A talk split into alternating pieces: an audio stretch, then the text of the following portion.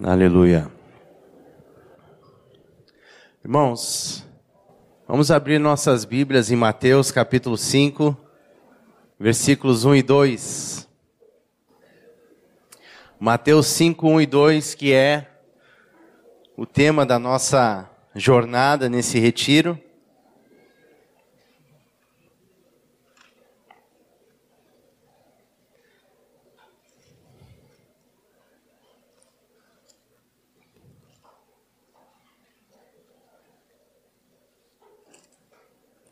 Diz o texto. Ao ver as multidões, Jesus subiu ao monte. Ele se assentou e os seus discípulos se aproximaram dele. Então, ele passou a ensiná-los. A proposta desse desse retiro que o Espírito Santo trouxe ao nosso coração, nós nos reunimos, tivemos uma reunião, alguns irmãos do presbitério, liderança de jovens, e, e a proposta é de nos lembrar que a nossa relação com o Senhor é uma relação simples, mas poderosa. Poderosa mas simples.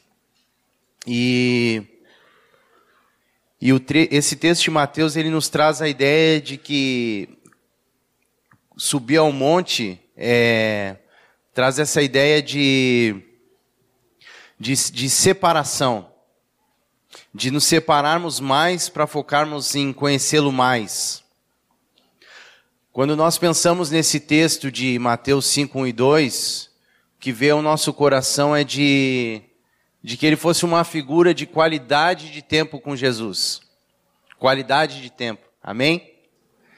Diga, qualidade de tempo.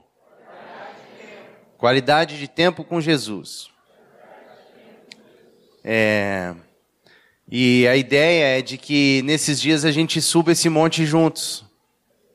E ao subir esse monte juntos, a gente quer compreender que também existe um monte um quarto, um lugar secreto dentro de nós mesmos que nós precisamos cultivar. Um lugar de constante visitação que às vezes está um pouco está pouco visitado, mas que deve ser visitado com uma frequência cada vez maior. Gente, a frequência com a qual a gente visita esse lugar secreto de busca a Deus, determina muita coisa na nossa vida. E a, e a falta da, da visita a esse lugar de separação na presença de Deus, ela impede muito daquilo que Deus quer fazer e manifestar na nossa vida. É, é nós que determinamos até onde nós vamos com o Senhor. Quanto mais nós separamos tempo para estar na presença de Deus, quanto mais nós investimos nesse lugar secreto, mais claro fica o propósito de Deus para as nossas vidas. Mais claro fica aquilo que Ele quer para nós. Mais entendimento nós temos. Mais sensível fica o nosso ouvido à Sua voz. Mais discernimento espiritual se desenvolve dentro de nós. E isso tudo é determinado pela qualidade de tempo que nós separamos para subir ao monte ou para investir nesse monte dentro do nosso coração. Há sempre um nível mais alto a ser alcançado. Há sempre um nível mais alto a ser atingido. Certa vez, o Senhor disse para o Mike Bickle, ele disse assim: Eu amo todos os meus filhos, mas as coisas profundas do meu coração eu vou revelar àqueles que têm sede. Isso faz muita diferença. Sede determina o quanto nós vamos beber. Falta de sede determina a nossa morte. Mas sede determina a vida, vida abundante. E o que Deus tem colocado no nosso coração é de que nós cresçamos num nível de intimidade que nos leve a, a novas experiências com Deus, porque é isso que Ele quer nos dar. Ele é nosso amigo, Ele tem interesse em estar conosco, mas depende da nossa direção, da nossa atitude de ir até Ele, que vai determinar o quão longe nós vamos nessa relação. Então, Deus colocou no nosso coração esse texto de Mateus 5, 1 e 2, de subir ao monte com Jesus. É, quando a gente, nos meus primeiros retiros de jovens e adolescentes, e já faz um bom tempo isso, meu primeiro retiro de jovens e de adolescentes foi em 1991. Quem não tinha nascido em 91 aí, levanta a mão. Jesus. Estou ficando velho mesmo. Vocês já são jovens. Foi o meu primeiro retiro de adolescentes. Considerando então o retiro de jovens com 18 anos, meu, quando eu tinha 18 anos, isso foi em 1997. É, 96, desculpa, 96. Quem, quem não tinha nascido em 96 aqui ainda levanta. Jesus. Tá. Eu vou contar umas coisas para vocês de como era um retiro de jovens e adolescentes em 91 e 96, tá? Eu até pensei em trazer umas fotos aqui para mostrar a Rubinho e a Dani novinho, eu e a Lu novinho. Sabia, gente, que quando a gente era jovem, tinha aqui nesse retiro. Primeiro, não tinha esse lugar bonito aqui, tá? Era uma tenda azul, uma tenda azul, né? Uma tenda azul. E a Lu já deu aquela piscada de esposa aqui agora de ai.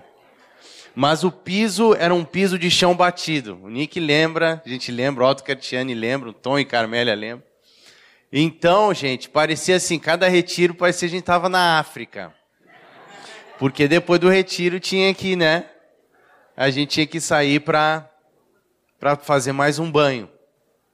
Não tinha os alojamentos bonitos. Ali na casa onde é o do nosso irmão que cuida aqui da chácara, tinha uns banheiros improvisados com umas cortinas que, se as irmãs passassem, viam os pés dos irmãos ali tudo e a água escorrendo. Era assim. E, e pasmem, gente, tinha até gincana no retiro de jovens. Ah, gincana, hein? Se a gente fizesse gincana hoje, como é que vocês iam se comportar, hein? Ah. Uh. Uns estão dizendo ru e outros estão dizendo, uh, né? Tinha gincana. A única coisa que a gente carregava nessa época dos nossos retiros era caderno, caneta e Bíblia. Era só isso. A gente tinha é, tinha uma coisa muito legal. A Lu disse que não tinha isso nos dela. Nos meus retiros tinha. A gente tinha uns adesivinhos do esmilinguido. Essa era a nossa diversão. Colar adesivo na Bíblia uns dos outros e com versículo bíblico. Isso aí era tudo que a gente tinha. É a tal da história que a gente era feliz e não sabia, né? E essa, esse era o nosso retiro, a gente não tinha mais nada. Câmera fotográfica, tinha alguns felizardos que tinham e, e traziam para o retiro. Não eram todos. O Rubinho disse que tinha uma de 36 poses. É filme isso, né? É que tinha uma descartável. Não era todo mundo que tinha. Então, quando alguém tinha uma câmera, a gente tinha que aproveitar para fazer a foto geral, né? Não, nem todo mundo tinha câmera. Hoje, se a gente analisar, né? Nós, nesse retiro aqui, 100% das pessoas aqui tem uma câmera no bolso. Não é verdade?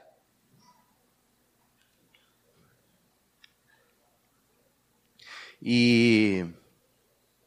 Deixa eu subir uma coisinha aqui. Ó, a câmera no bolso falando aí. Enquanto eu estou conversando com vocês aqui, gente, o mesmo bolso apitou no bolso de alguns dizendo que recebeu uma mensagem, que é um florido bom dia da avó, né? Mandou um bom dia cheio de flores. Enquanto eu estou conversando com vocês, nós estamos descobrindo aqui que nós somos os novos Messias, porque alguém está recebendo uma notificação de que tem novos seguidores nesse momento. Não é verdade? E alguns de nós, mais que os outros, gostam muito de fazer selfies. Eu amo fazer selfie. Gosto. Eu não gosto de perder nenhuma oportunidade. Essa luz, essa vibe, essa galera. Eu gosto muito de fazer. Quem me conhece sabe, eu gosto de fazer selfie, né? O pessoal até espera, ah, vamos ver se o Samir vai fazer uma selfie, né? Ninguém nem se mexe e deixa para mim, né? Mas, gente, olha só. É, de certa forma, a gente vai sendo moldado socialmente com uma nova maneira de pensar, né? Quando eu estive na África, em Moçambique, há dois anos atrás, é, um determinado dia, eu fui ao shopping em Maputo e, e as músicas que tocavam no shopping em Maputo eram as mesmas músicas que tocam no shopping em Guatemi, nosso em Porto Alegre. Quando nós fomos nos Estados Unidos, as mesmas músicas que tocavam no Iguatemi eram as músicas que tocavam lá. Quando a gente foi no Canadá, as mesmas músicas que tocavam no Canadá eram as que tocavam aqui. Se eu for a Belo Horizonte, se eu for ao Rio de Janeiro, se eu for, se eu for aqui a Caxias do Sul, se eu for a qualquer cidade, vai ser as mesmas músicas que vai tocar. De certa forma, nós vamos sendo moldados socialmente sem perceber. É, as mesmas músicas, as mesmas roupas. A, existe até um movimento hoje de pessoas dizendo que culturas locais estão deixando de existir por causa dessa influência é, global formando uma maneira única de pensar. O acesso à informação nos trouxe essa trouxe um benefício enorme. Nós temos hoje acesso a muito mais é, oportunidades e possibilidades, é, mas ao mesmo tempo nós fomos sendo envolvidos por uma coisa que a gente nem se dá conta. E é incrível como esse sistema faz nós acreditarmos que fazendo essas coisas nós somos exclusivos, que nós somos é, indivíduos que têm a sua individualidade preservada, quando na verdade nós estamos seguindo um fluxo sem perceber. Eu fico imaginando se nós estivéssemos nesse dia no monte com Jesus, com os nossos celulares. Como seria? Como seria a nossa é, reação quando Jesus falasse as palavras que falou para aqueles discípulos e aquela multidão que estava na volta dele? Como é que seria se ele dissesse assim: olha, é, é, bem-aventurados são vocês, os humildes de espírito, e na mesma hora o celular de alguém tocasse? Ou na mesma hora eu tivesse lá tentando pegar o melhor ângulo de uma selfie, enquanto ele está falando isso, né? Bem-aventurados os humildes. Eu, deixa eu pegar o melhor lado dele aqui comigo para dizer, para eu publicar depois. Eu com Jesus, monte das bem-aventuranças, né? Marcando a localidade, né? A localização, né? Localização. Onde é que está a localização GPS aqui? Monte, monte das bem-aventuranças. E parece que isso tudo vai gerando em nós uma série de distrações e, e pensamentos e mensagens aleatórias e respostas de coisas que nós precisamos dar naquela hora porque nós nos sentimos responsáveis com aquilo que chega para nós e toda a informação que vem para nós nós queremos dar uma resposta o mais rápido possível porque isso é da nossa natureza. É difícil para nós administrarmos uma informação. Quando o ser humano ele foi programado para quando ele recebe uma informação dar uma resposta. Então é muito difícil para nós receber uma informação e manter uma neutralidade nesse tema. Por isso, quando nós estamos convivendo com essa cultura, é, nós estamos sendo bombardeados por um volume de informações que nunca antes em toda a história o homem é, é, é viveu. Porque a nossa individualidade, ela está constantemente sendo chocada com uma interferência. Muitas vezes isso rouba de nós a qualidade de separação. Muitas vezes isso cria em nós um espírito de ansiedade, porque nós estamos sempre nos reprogramando. As informações chegam e elas estão constantemente trabalhando a nossa mente para o quê? Dar uma resposta a todos nós, todos nós. Então, pensando nisso, nós conversamos entre nós e orando, e nós pensamos assim: que tal se nós realmente separássemos esses três dias e meio para subir ao monte, juntos? Que tal se nesses três dias e meio não houvesse interferência aleatória? Que tal se nesses três dias e meio nós não nos ocupássemos com atividades que desviam nossa atenção desse Senhor que nos chamou para subir ao monte, para estar com Ele, para Ele nos ensinar? Eu repasso essa pergunta para vocês agora. Que tal? Vocês topam? Amém? Estamos juntos? Como fazer isso? Como? Como é que é, Dario? Desliga o celular e deixa na mochila. Alguém tem outra sugestão não? Oi? Botar tudo numa caixa? Vai ter gente que vai deixar Samsung e vai sair com iPhone no fim. hein, Leandro? É ou não é? Ainda bem que é tudo discípulo.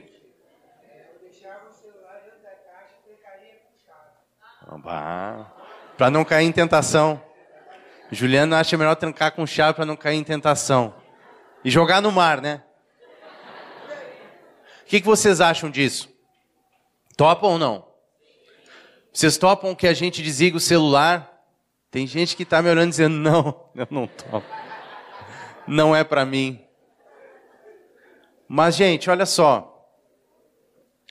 A gente realmente vai perder alguma coisa? Vai, vai, com certeza vai. Mas, falando sério, a gente realmente vai perder algo de tão relevante assim?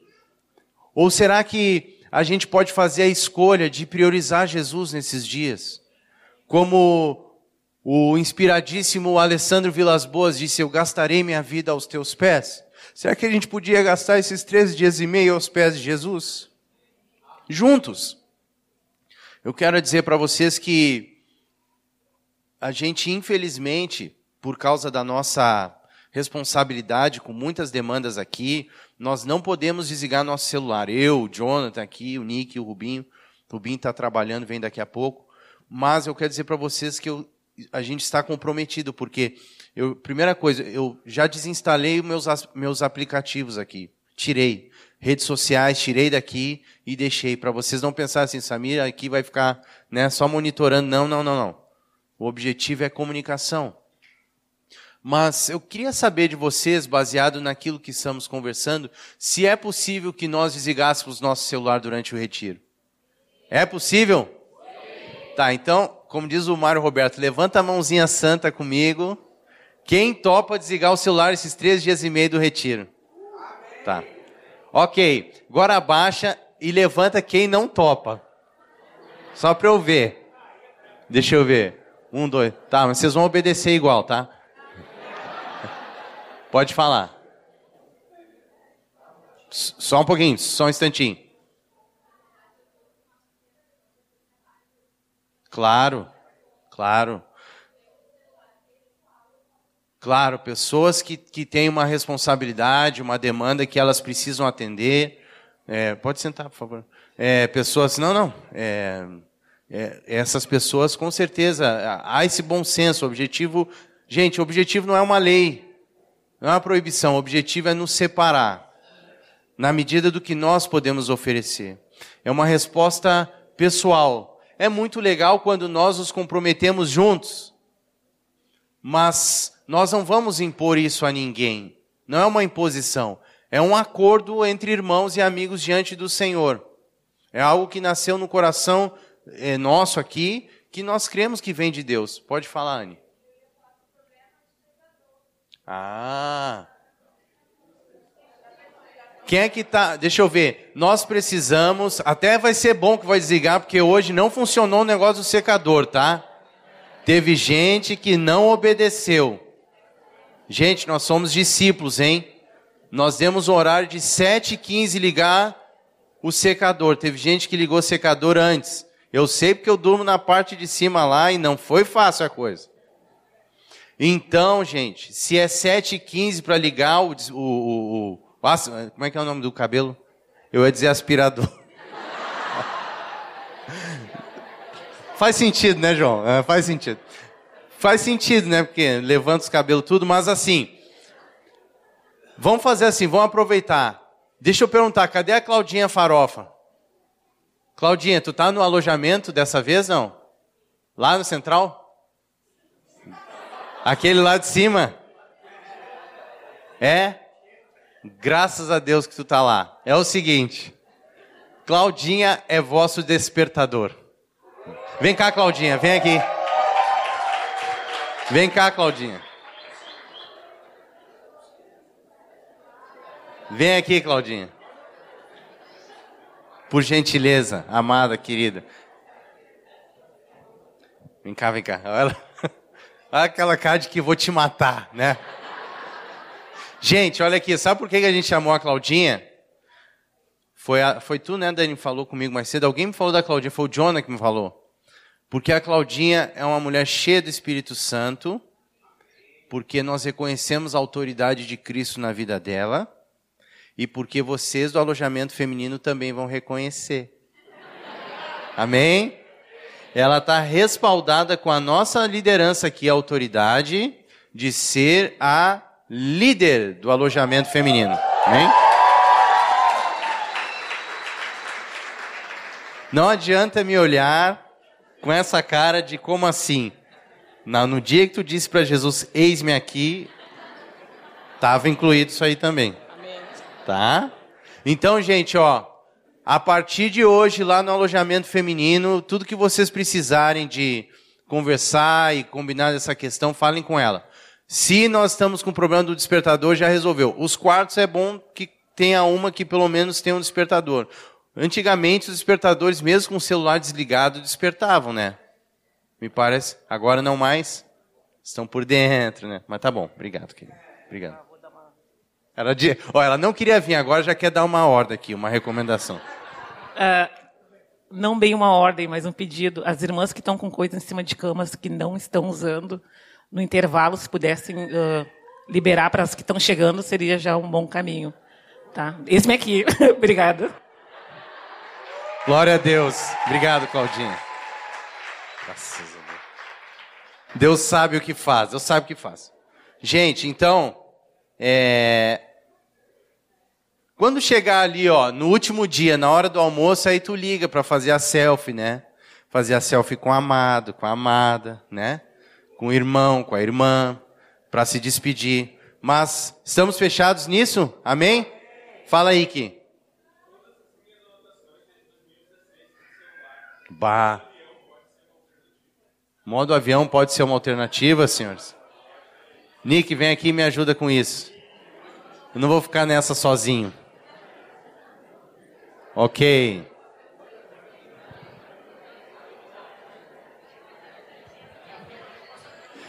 É, um pouco antes do Samir começar, o Jonathan falou sobre o maná. Então, eu creio que talvez a gente não precise das anotações dos últimos anos nesses próximos dois dias, que a gente pode receber algo novo de Deus. E aí eu trouxe meu tablet analógico, com caneta, Bíblia de papel. E aí vocês vão saber um pouco como é que eram os nossos retiros dos anos 90. Né? E só não tem os adesivos dos bilinguidos, né? Mas as anotações a gente está encorajando que os irmãos tenham papel, caneta, para registrar tudo que o Senhor tem falado para a gente ser comprometido nisso, né? E, e eu creio que quanto mais radical a gente for, melhor vai ser o proveito para nós mesmos dessa comunhão com o Senhor. Amém? Amém. Então quem topou aí, vamos fazer assim, ó. vamos fazer assim. No intervalo, então, vocês se despeçam dele, digam adeus, tá? E aí nós é, podemos ficar livres dessa situação aí, tá bom? Amém.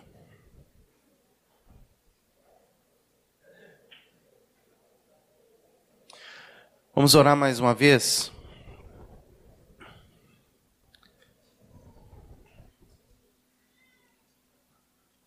Senhor,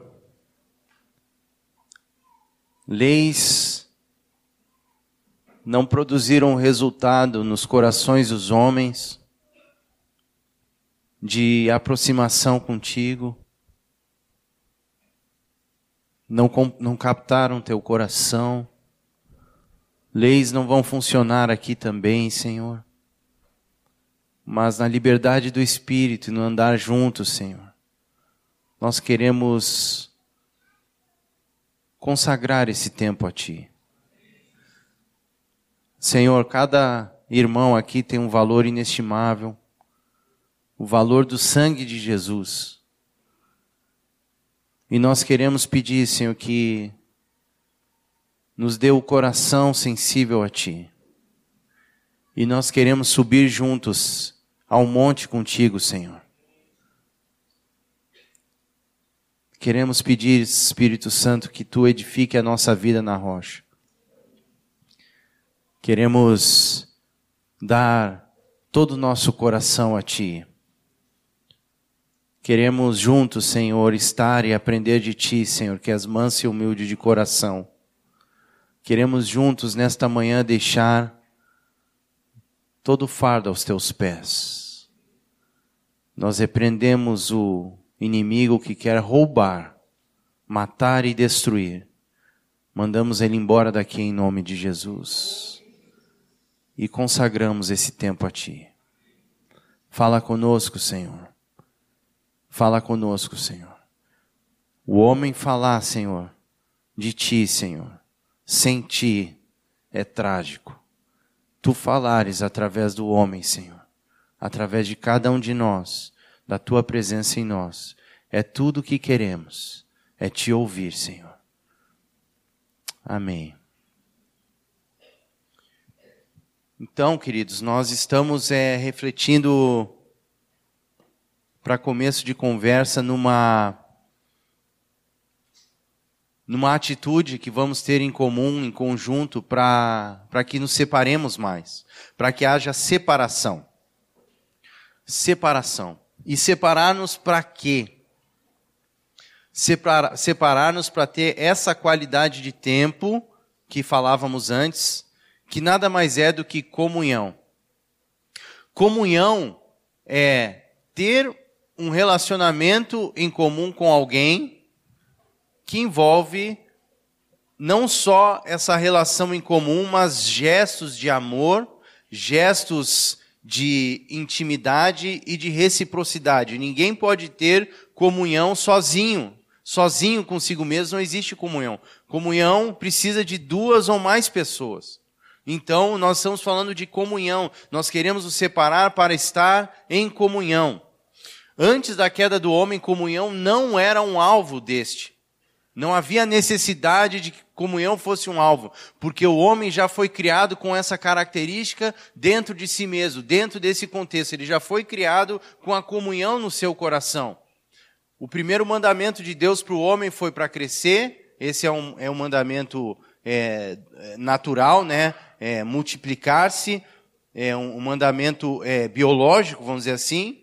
E ele diz assim: para o homem dominar a terra, sujeitar a terra Deus deu uma ordem para Adão cultivar o jardim, guardar o jardim, e o único inimigo que havia no jardim era Satanás. Então era de Satanás que Adão deveria é, guardar o jardim e cultivar o jardim, desenvolver aquele lugar, não como um trabalho árduo, mas como um trabalho de alegria, e Deus partilhava dessa alegria e tinha comunhão com Adão. E Deus quis compartilhar com o homem. A razão pela qual Deus os criou foi para compartilhar com outros aquilo que ele mesmo já vivia com Jesus e com o Espírito Santo. Então, eles já tinham comunhão e têm até hoje entre si. E ele queria fazer isso com um ser específico que ele criou. Ele já via outras criaturas que o serviam, chamadas anjos, que são funcionários de Deus, que são servos de Deus mas ele cria uma nova espécie, uma nova criatura. E essa nova criatura, ela não é criada para ser seu funcionário. Essa nova criatura é alguém que ele cria para compartilhar da sua própria natureza. Ele cria essa, essa, essa, essa nova espécie de uma maneira muito especial e a gente vê que ele cria de uma maneira muito especial porque em toda a criação a gente vê que ele dá ordens às coisas e as coisas surgem. Ele disse Deus haja luz e houve luz, haja separação entre água e firmamento e houve separação entre água e firmamento. Mas quando ele cria o homem, diz que ele pega o homem e forma do pó da terra. Ele não fala daí. Ele toca. Ele faz alguém e ele coloca o seu próprio toque, as suas mãos estão envolvidas. Ele sopra de dentro de si, sobre aquela criatura, aquela nova espécie, o fôlego de vida.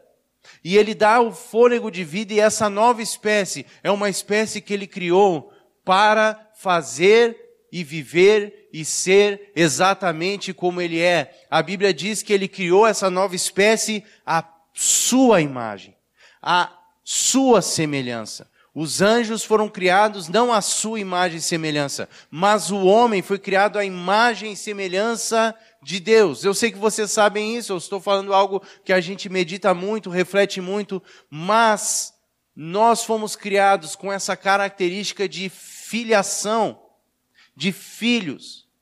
E Deus nos criou para repartir com esses filhos essa comunhão que ele já experimentava com Jesus e com o Espírito Santo, eles três experimentavam, eles queriam repartir com mais filhos encher a terra de filhos e filhas. Mas comunhão não era um alvo a ser atingido, eles já cresceriam com, compartilhando desta realidade o tempo todo.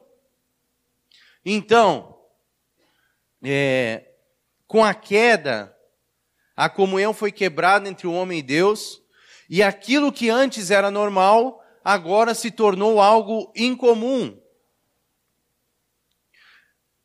Incomum e até impossível por causa do pecado, porque a nossa natureza, ela se separou da natureza de Deus, uma natureza pura, uma natureza santa, uma natureza sem pecado, e a nossa natureza agora era uma natureza cheia de pecado. O natural agora era não ter comunhão. E se antes o natural era ter comunhão, o natural agora é não ter comunhão houve uma quebra. Por isso, hoje, a nossa relação com Deus é uma relação não mais natural, mas ela é uma relação sobrenatural. Antes era natural, agora se tornou sobrenatural, é acima do natural, porque precisou uma intervenção do alto para que nós pudéssemos ter novamente comunhão com Ele. Uma intervenção dele mesmo, para que nós pudéssemos ter comunhão com Ele. E daquele dia da queda, até o último dia, até o dia em que ele fizer novos céus e nova terra, ele tem, como Jesus disse, trabalhado até agora para restaurar a nossa comunhão. Para restaurar a comunhão de cada indivíduo, de cada ser humano, de cada pessoa com o Senhor. Ele tem trabalhado para restaurar a comunhão das pessoas o tempo todo. Por isso eu acho estranho quando alguém fica ofendido quando, quando um irmão diz que o homem tem muito valor para Deus e a pessoa diz: não tem valor nenhum, não vale nada. Vale, vale muito. Nós somos aqueles que Jesus deixa as 99 ovelhas para buscar uma. Tem um valor muito. O que não vale é a carne. A carne não vale mesmo. Mas o ser humano é a criação dele, são os seus filhos, são filhos muito amados, são pessoas importantes para ele. Ele jamais virou as costas para nenhuma geração, ele amou cada ser humano. Nós temos um valor único e inestimável para Deus, porque nós somos criados à sua imagem e semelhança, e isso foi roubado de Deus. Um dia eu estava andando na rua, nesses últimos anos, Deus tem mudado o nosso coração e o coração de muitas pessoas eu tenho visto por todo o país e por todo o Ocidente. Nós tivemos um evento agora, há duas semanas, que tratou de enviar pessoas para pregar o Evangelho e o evento, em princípio, até onde eu soube, era para ser num estádio. Mas houve uma procura tão grande do, dos irmãos, dos nossos jovens, que foram três estádios cheios no Brasil. O André estava lá e tinha uma galera lá. Alguns aqui estavam lá, né? E três estádios cheios para o Adão, ele faz roupas para Adão e Eva. Ele cobre eles com roupas de peles de animais. Um animal foi sacrificado. É a primeira é, é expressão de que sempre Deus sacrificaria a si mesmo para restaurar a comunhão. O primeiro a se sacrificar. Quando Jesus fala para nós assim, se alguém quer vir após mim, a si mesmo se negue, tome sua cruz e siga-me. Quem quiser salvar a sua vida, perdê-la-á. E quem perder a sua vida por causa de mim, do evangelho, salvá-la-á. Quando Jesus fala isso para nós, a gente precisa ter em mente que Jesus nunca vai pedir para você algo que ele não tenha dado antes. Ele é o primeiro a dar. O Pai foi o primeiro a dar, Jesus foi o primeiro a dar, o Espírito Santo foi o primeiro a dar. Em todo o tempo, Deus vem trabalhando comprometido para restaurar a comunhão. E Ele é sempre o primeiro a dar. E a comunhão envolve que eu também tenho que me entregar 100% a Ele. E nós vemos isso sendo marcado em toda a Bíblia. Por exemplo, os primeiros filhos de Adão e Eva, Caim e Abel, a Bíblia mostra exatamente isso. Porque Caim oferece para Deus um sacrifício. Diz assim, que Caim ofereceu para Deus um sacrifício, mas Abel ofereceu para Deus das primícias do seu rebanho e da gordura do seu gado. Então um oferece uma oferta e o outro oferece as primícias, e Deus se agrada daquele que oferece as primícias, porque ele estava dizendo para mim, Deus, tu és prioridade, para mim tu és o mais importante. Então as primícias pertencem a ti, as primícias da minha vida, aquilo que eu tenho de melhor, a gordura que cultivada do meu gado, eu ofereço a ti, eu não vou comer ela, eu gostaria de comer, porque ela é muito boa, é a melhor parte do meu gado, mas eu vou dar para ti porque tu és mais importante para mim. Porque Deus os trata assim. Ele nos coloca nesse valor de importância no seu coração. A Bíblia diz em Romanos 5,8, vocês sabem, mas Deus prova o seu próprio amor para conosco pelo fato de ter Cristo morrido por nós, sendo nós ainda pecadores. Deus dá o seu melhor, ele prova o amor dele para conosco, ele prova, dando o filho para morrer por nós, quando nós ainda éramos pecadores, ou seja, não havia garantia alguma de que nós responderíamos ao seu chamado, mas ele deu o seu filho. Ele sempre dá o seu melhor. Agora, dentro desse processo, desses mecanismos que Deus cria para que o homem possa de novo ter acesso à sua presença, um aspecto é fundamental e é um aspecto que nós vemos que não funcionou durante quase todo esse período é, de mecanismos até a vinda de Jesus, que é fundamental para que um homem possa ter comunhão com Deus, que é a fé. Deus cria o um mecanismo e ele faz o convite e ele dá a palavra. Mas a resposta só dava àqueles que tinham fé. Pessoas que não tinham fé simplesmente não avançavam. Pessoas que não tinham interesse, pessoas que não tinham desejo, pessoas que não tinham criam, crido, elas não avançavam. Então, queridos, Deus vai geração após geração, propondo um caminho para dar ao homem o acesso à sua comunhão com ele e dentro dessa, dessa proposta de Deus, sempre uma marca vai ficar clara, de separação. Sempre vai ter que haver uma ruptura. Sempre Deus vai criar algo para nos separar, para separar o homem daquilo que ele estava envolvido. Isso é fundamental, porque o homem, ele se tornou carnal. Então Deus precisava interferir para fazer essa separação para que o homem pudesse ter acesso à sua presença. O Enzo e eu preparamos um, um pequeno, na verdade era maior que isso, mas aí eu, eu vi que eu me empolguei demais, a gente reduziu. Depois, se alguém quiser é, o completo, pode pedir para o Enzo que ele dá. Mas nós separamos uma, preparamos alguma, uns pequenos slides aqui é, para mostrar que através de dois caminhos Deus propôs comunhão para o homem no Antigo Testamento até Jesus e até mais do que dois, mas eu escolhi esses dois. E, e a resposta do homem foi uma resposta que não, não foi positiva. Eu fiquei muito feliz hoje que o Senhor inspirou o Luan a ministrar junto com os irmãos o cântico, esse cântico de, de que Deus abre um caminho no deserto, né? Porque esse primeiro ponto aí do sacerdócio vai falar um pouco sobre isso. E eu sempre me animo muito quando os cânticos vão confirmando aquilo que Deus coloca no nosso coração, que é assim é a forma como o Espírito Santo trabalha. Deus propôs, em primeiro momento, para o homem que houvesse uma separação sacerdotal. O sacerdócio é a expressão mais próxima que se tem de comunhão com Deus, porque o sacerdócio, ele tanto é uma ministração do homem para com Deus, quanto do Deus para com o homem, homem, ele envolve cobertura de pecado, ele envolve intercessão, então ele é o mais próximo que se tem de comunhão. Então Deus começa é, propondo ao homem que houvesse uma separação sacerdotal. É, alguém trouxe aqui a palavra de Moisés no deserto. O Jonathan falou do maná, né? E, e o deserto, Deus faz uma proposta para o homem. Ele fala assim: olha, Moisés, fala com a turma, eu vou dar umas medidas aqui para ti, e tu vai falar com a galera fazer o seguinte: eles vão fazer um tabernáculo.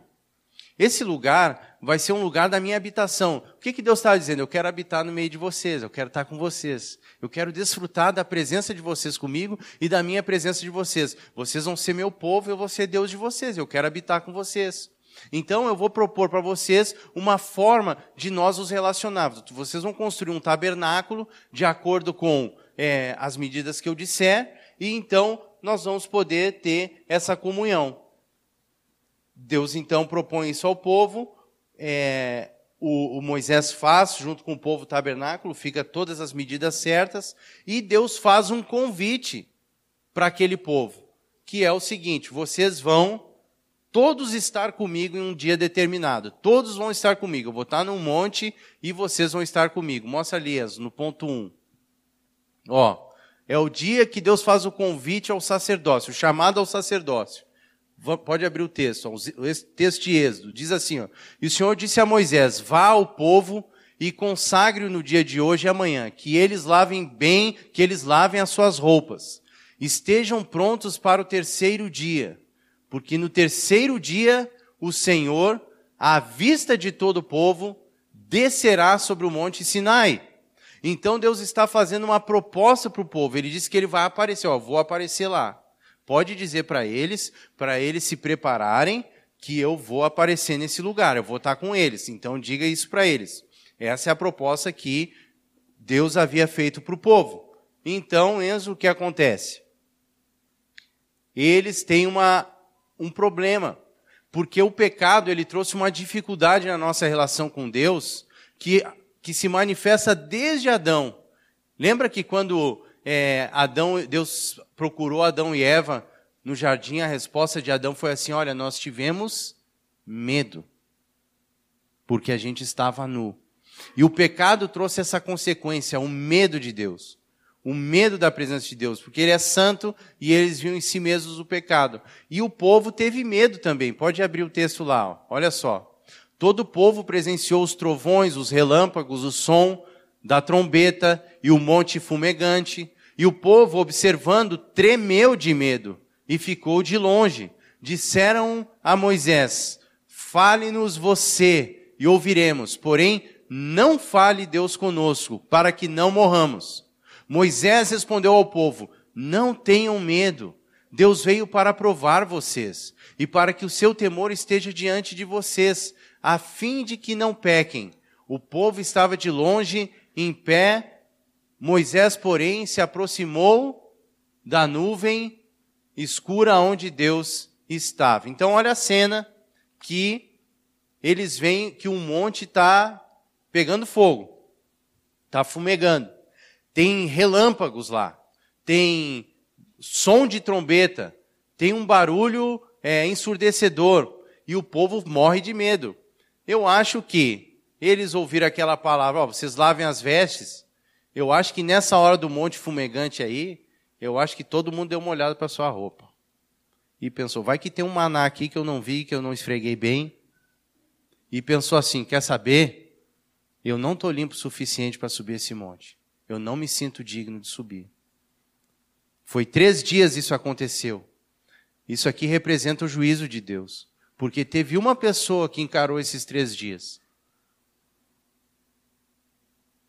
apenas uma, atravessou e subiu esse monte.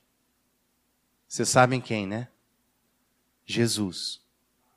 Ficou três dias no interior da terra, sofrendo por nossa causa, para restaurar a nossa comunhão. É o único que foi habilitado a estar diante do Pai, que não havia pecado. Então o povo não, não, não creu, não teve fé suficiente. E aí você sabe, surgiu a lei, e da lei acontece que não dá certo, porque a lei ela tem uma.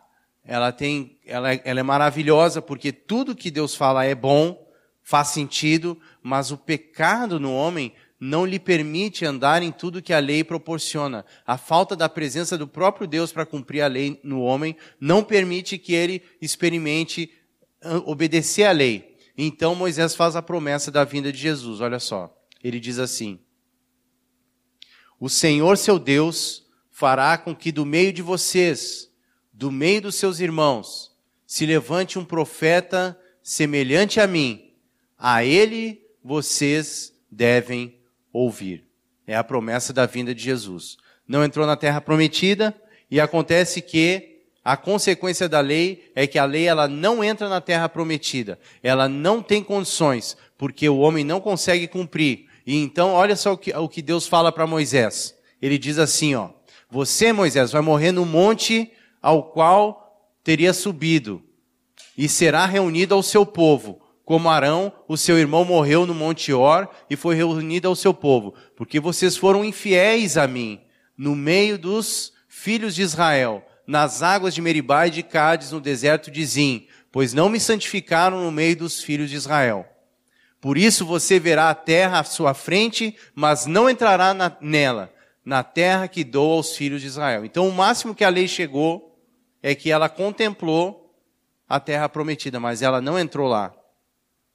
E até então ela não havia entrado lá. Ela ficou antes.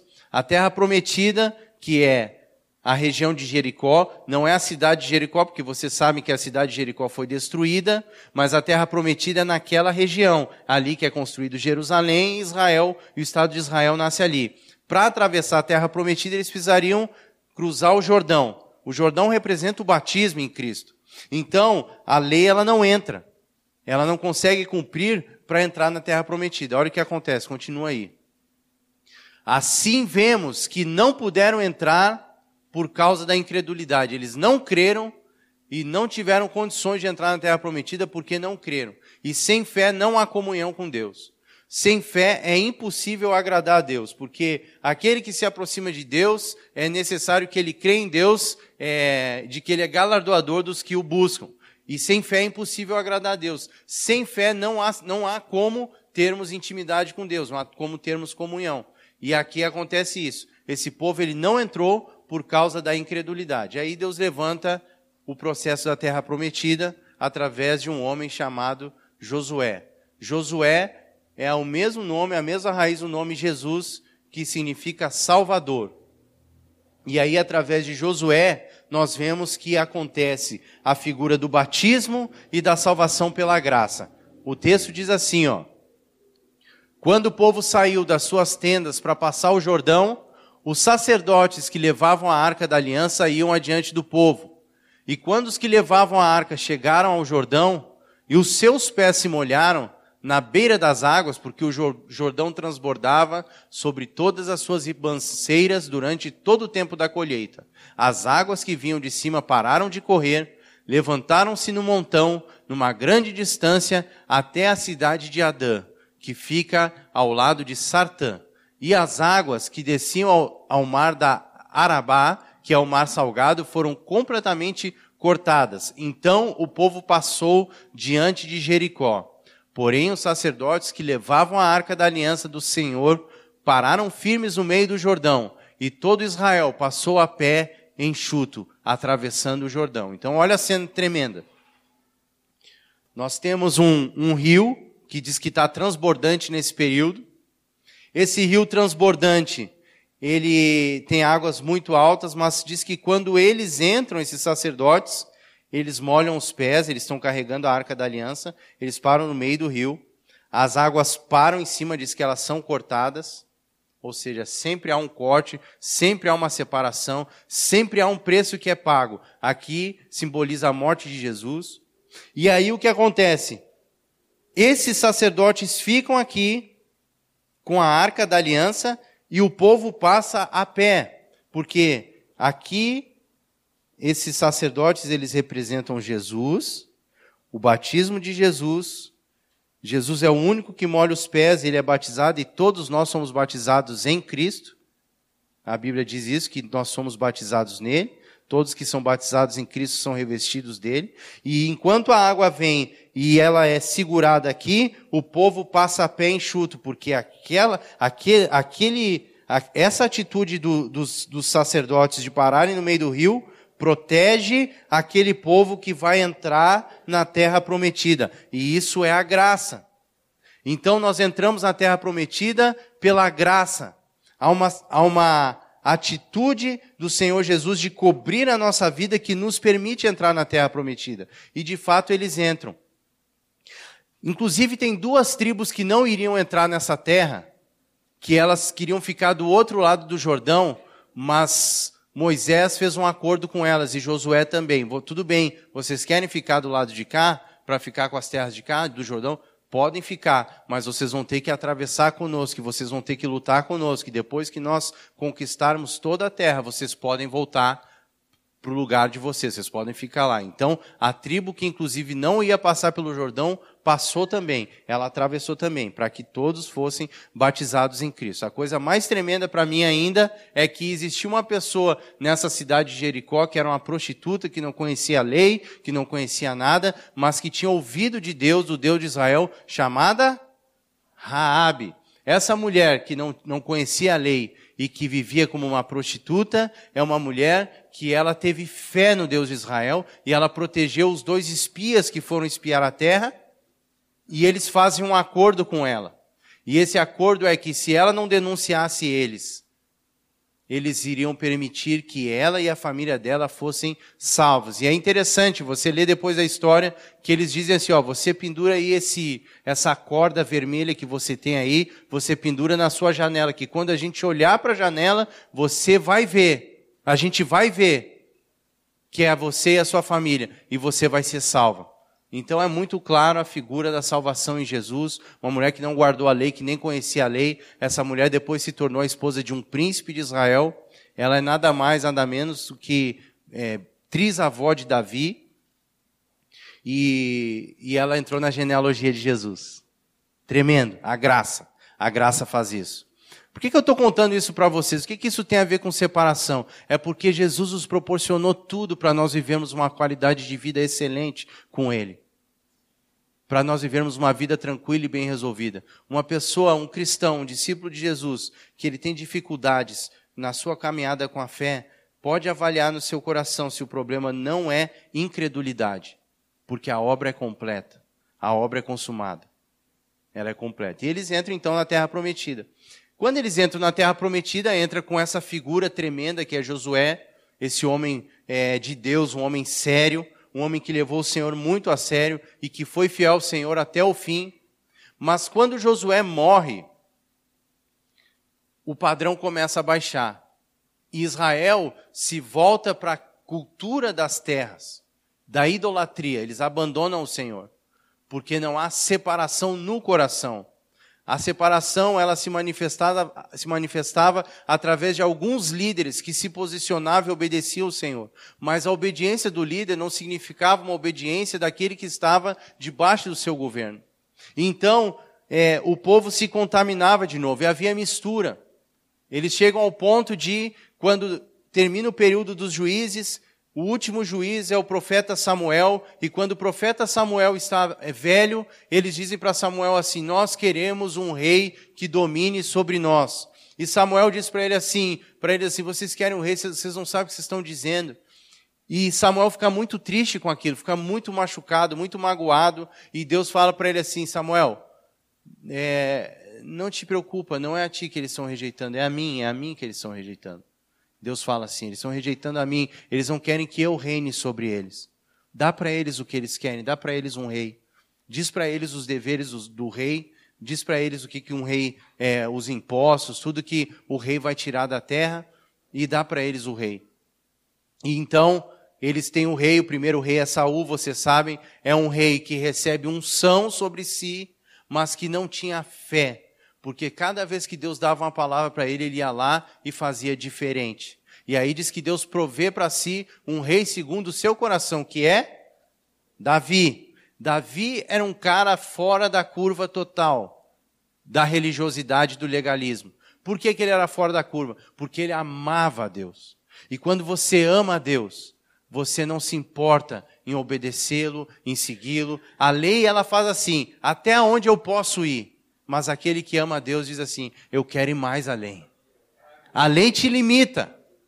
Mas aquele que ama o Senhor quer ir mais além. E Davi ia além. Por exemplo, Davi é o único cara que é citado em todo o Antigo Testamento que diz para Deus diretamente: Eu te amo.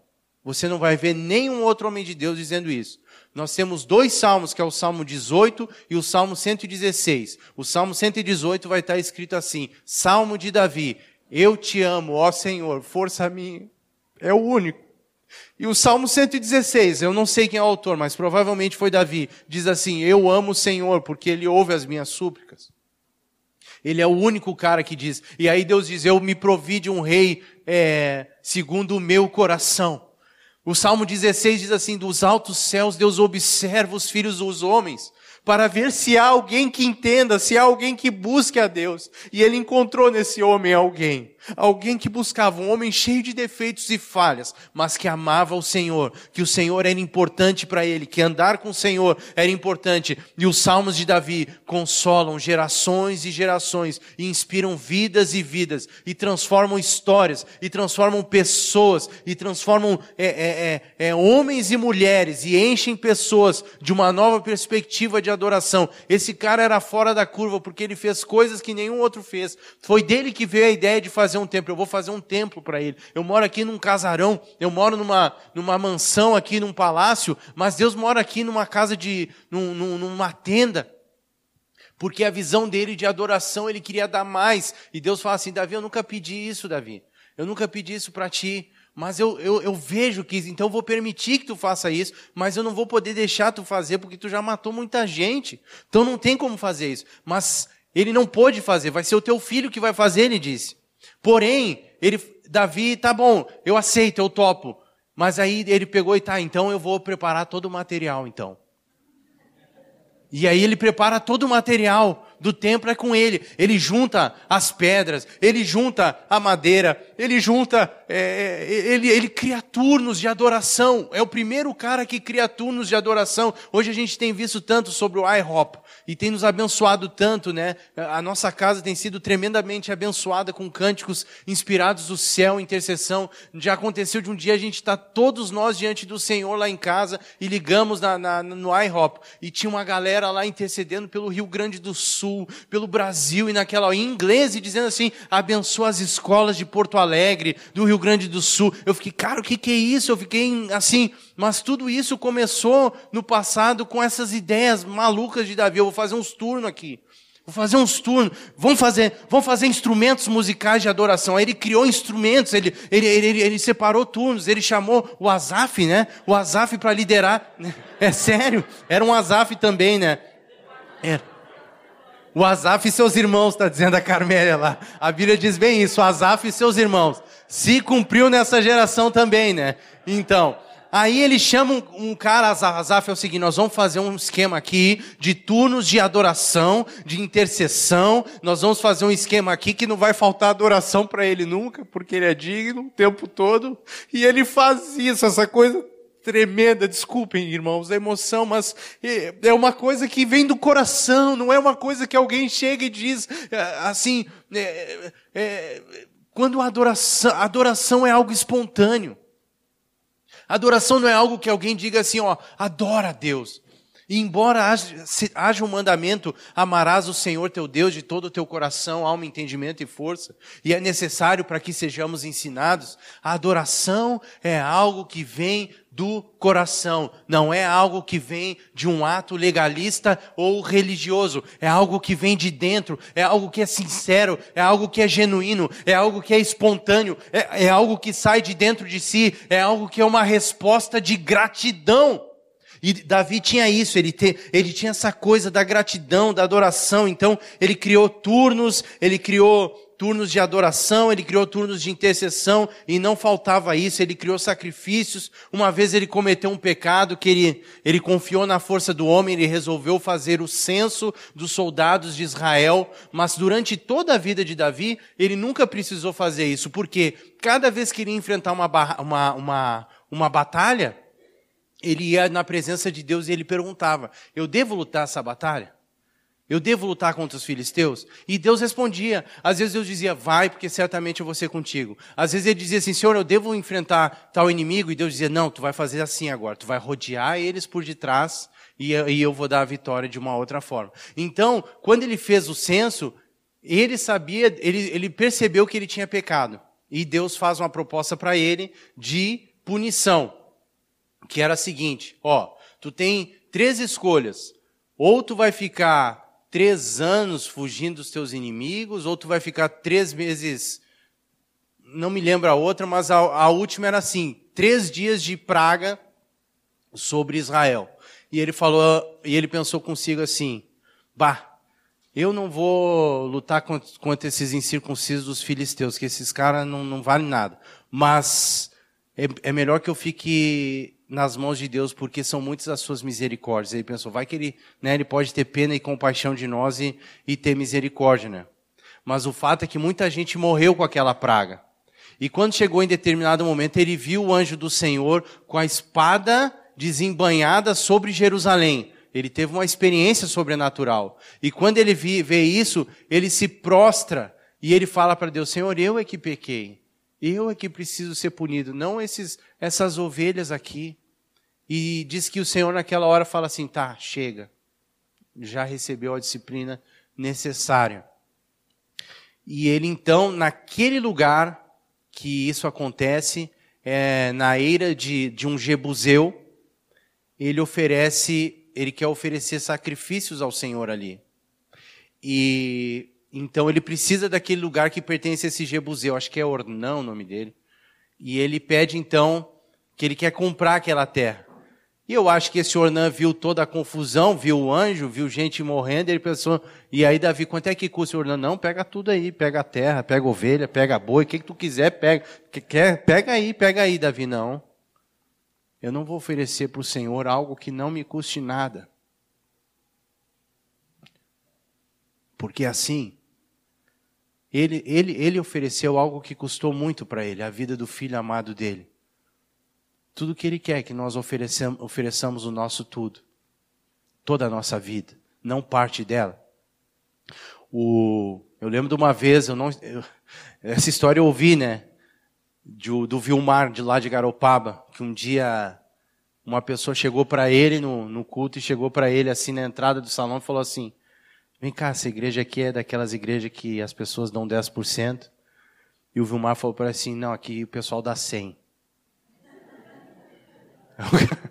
Imagina cada figura. E Deus quer o nosso 100 porque Ele deu o seu 100 para nós. Ele, ele tem trabalhado pela nossa comunhão. Ele trabalhou para a nossa comunhão. Mas aí, gente, Davi tem um filho. E através de Davi, Deus quer consolidar a comunhão através do, do reino. Já que o homem pediu um rei, Deus queria que o homem pudesse, então, é, é, que o povo de Israel pudesse ser uma luz às nações, para que as nações vissem a Deus e fossem atraídos à sua presença por causa do governo de Deus. Então, Salomão nasce, e quando Salomão nasce, quando Salomão assume o reino, o reino se consolida de uma forma que acontece coisas tremendas. Por exemplo, é, no reino de Salomão, que diz que há domínio de Israel sobre as nações. Então é o cumprimento de Gênesis. Eles estão dominando. E E Salomão começa o reino muito bem. Ele fica muito bem no reino. Por quê? Porque ele oferece sacrifícios ao Senhor, ele busca o Senhor, ele, ele, ele, ele, ele, ele louva o Senhor, ele glorifica o Senhor. Chega determinado momento que vem uma rainha etíope, a rainha de Sabá, ela ouve falar de Salomão e ela vai até lá só para ver, e acontece que essa mulher se converte, ou seja, está se cumprindo o propósito de Deus, ele está atraindo pessoas para si através de Israel. Essa mulher se converte, a gente sabe disso porque Jesus vai mencionar e vai dizer que no juízo ela vai julgar as nações porque ela creu no testemunho de Salomão. E ela se converte. Porém, Salomão, ele começa a se envolver com mulheres e mulheres e mulheres e entra, sabe o que, gente? Na vida de Salomão? mistura. E sempre que entra mistura, não há separação. E quando entra essa mistura na vida dele, ele começa a adorar os deuses das terras dessas mulheres com as quais ele se relacionava ao ponto de, em determinado momento de sua vida, ele estar adorando demônios que exigiam sacrifícios de crianças, demônios que exigiam todo tipo de sacrifício. Um rei que começou tão bem e viu a consolidação do reino nas suas mãos, agora estava dentro dessa desse envolvimento satânico, demoníaco, trazendo contaminação para o povo de Israel. Ninguém pode servir. Ninguém pode servir. E ele então, ele, o, o reino que foi consolidado através dele, com as suas mãos, é destruído pelas suas próprias mãos. Ele tem um filho chamado Roboão.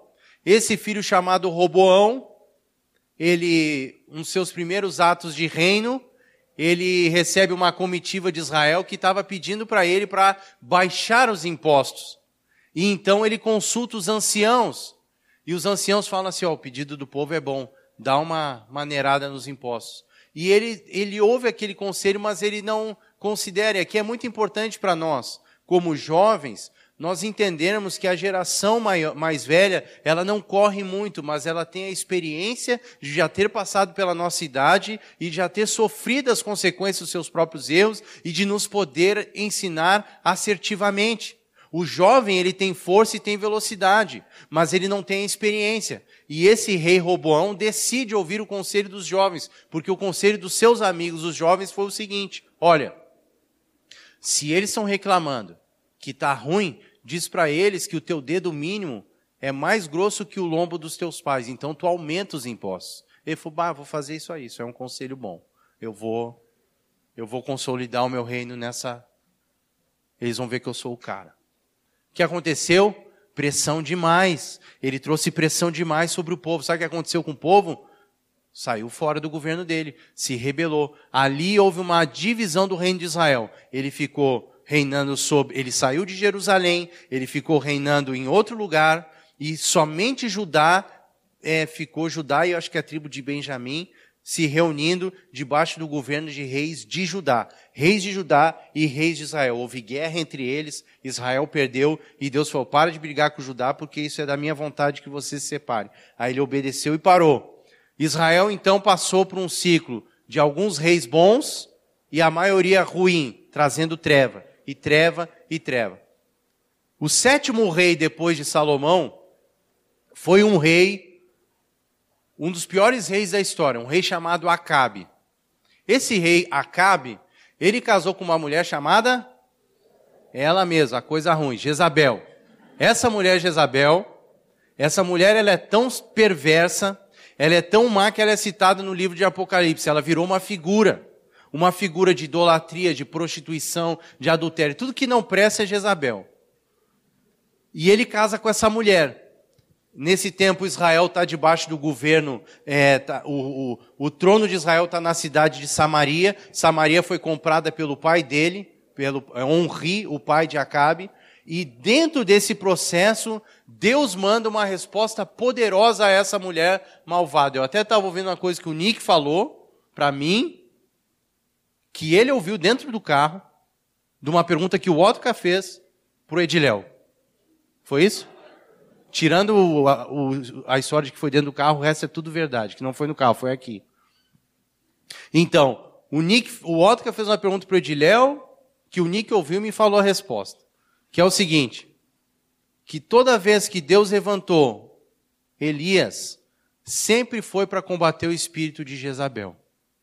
E quando Jezabel está casada com Acabe, Deus manda a sua resposta mais poderosa, o profeta Elias. E o profeta Elias, ele tem uma experiência que vocês conhecem bem, que é a experiência de ele estar no monte esqueci o nome do monte, não é o Carmelo, né? Mas tem um monte que ele está com, com os profetas, Moriá, o Monte Moriá. E ele faz um convite para que o povo vá até esse monte, porque ele queria fazer separação de novo. Então ele chama para o monte. E ele faz um convite para que o povo vá para o monte, para que ele mostre quem é Deus de verdade. E ele faz aquele desafio: tragam vocês os 400 profetas de Baal, mais os outros 450 profetas, e nós vamos fazer sacrifício, nós vamos colocar lado a lado, ó. E ele faz uma pergunta para o povo, ó. Até quando vocês vão ficar pulando de um lado para o outro? Se o Senhor é Deus, sigam-no. Se é Baal, sigam-no. Porém, o povo não disse uma só palavra, que esse povo aí para falar também não servia de nada, só ficava olhando e esperava uma direção. E, e ele queria fazer a separação. Você sabe o que aconteceu? O povo de os profetas de Baal ficaram invocando Baal, Baal não apareceu lá, não deu as caras, porque do outro lado do, do, do sacrifício tinha um mais forte que ele, e ele ficou apavorado, não, não apareceu. Mas Elias faz o sacrifício, e você sabe, diz que o sacrifício detona tudo que tem ali, seca a água, e aí o pessoal diz assim: o Senhor é Deus, o Senhor é Deus. Ali foi o momento ápice ministerial de Elias. Foi o momento mais alto. E ele tinha uma grande expectativa. A expectativa do arrependimento de Israel. Da separação novamente. De voltar Israel a ter uma rendição a Deus. Mas, infelizmente, vem o seu desapontamento. Que diz assim: que Elias foi para o deserto caminhando um dia inteiro por um dia inteiro.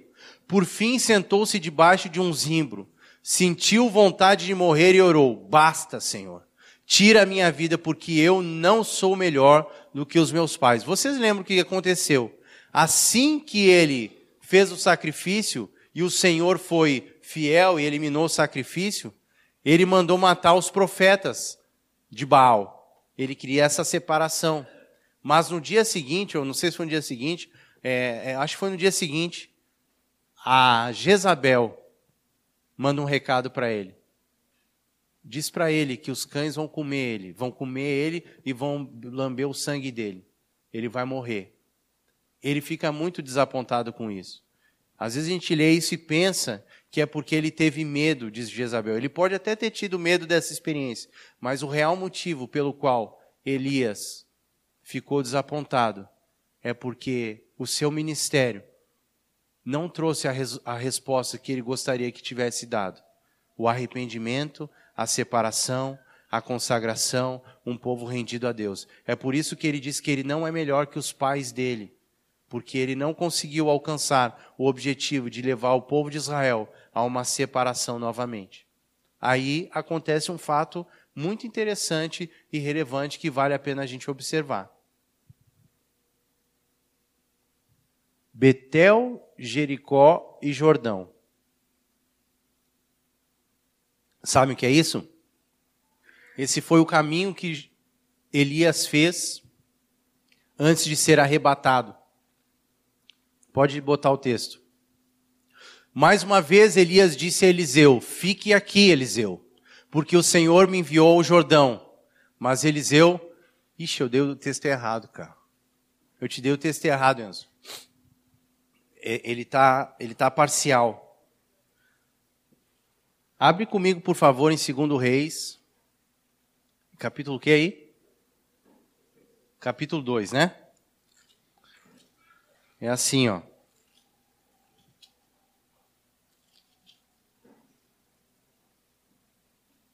Aqui, ó.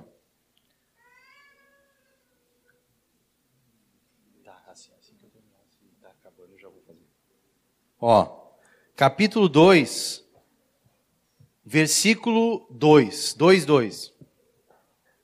Em diante. Elias disse a Eliseu: Fique aqui, porque o Senhor me enviou a Betel. Mas Eliseu disse: Tão certo como vive o Senhor e como você vive, não deixarei ir sozinho. E assim foram até Betel. Os discípulos dos profetas que estavam em Betel saíram em encontro de Eliseu e lhe perguntaram: Você sabia que hoje o Senhor levará o seu mestre levando por sobre a sua cabeça? Ele respondeu: Sim, também eu já sei, mas não digam nada. Então Eliseu, Elias disse a Eliseu: Fique aqui, porque o Senhor me enviou a Jericó.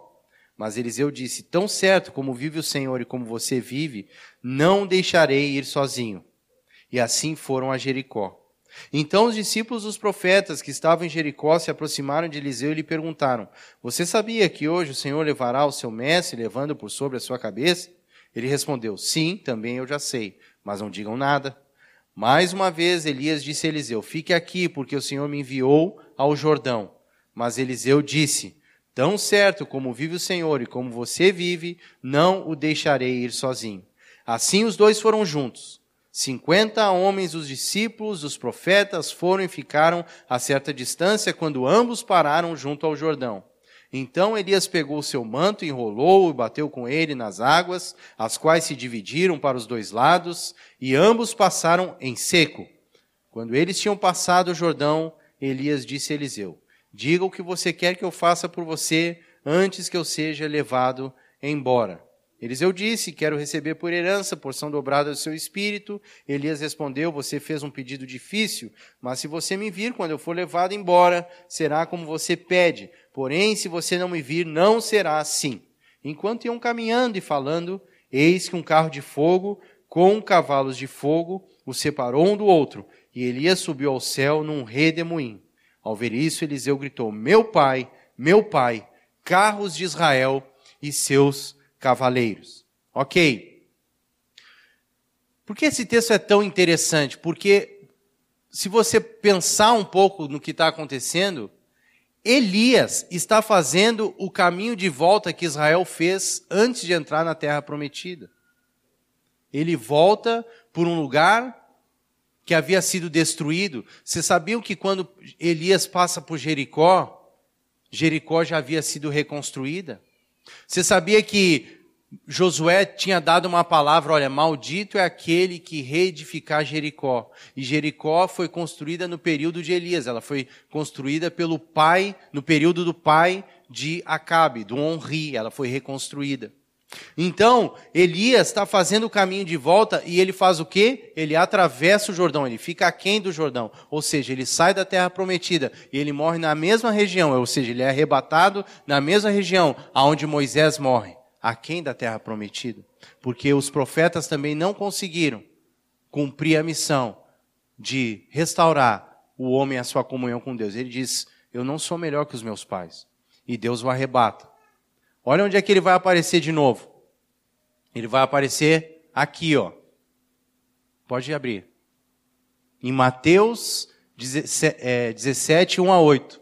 Seis dias depois, Jesus tomou consigo Pedro e os irmãos, Tiago e João, e os levou em particular a um alto monte.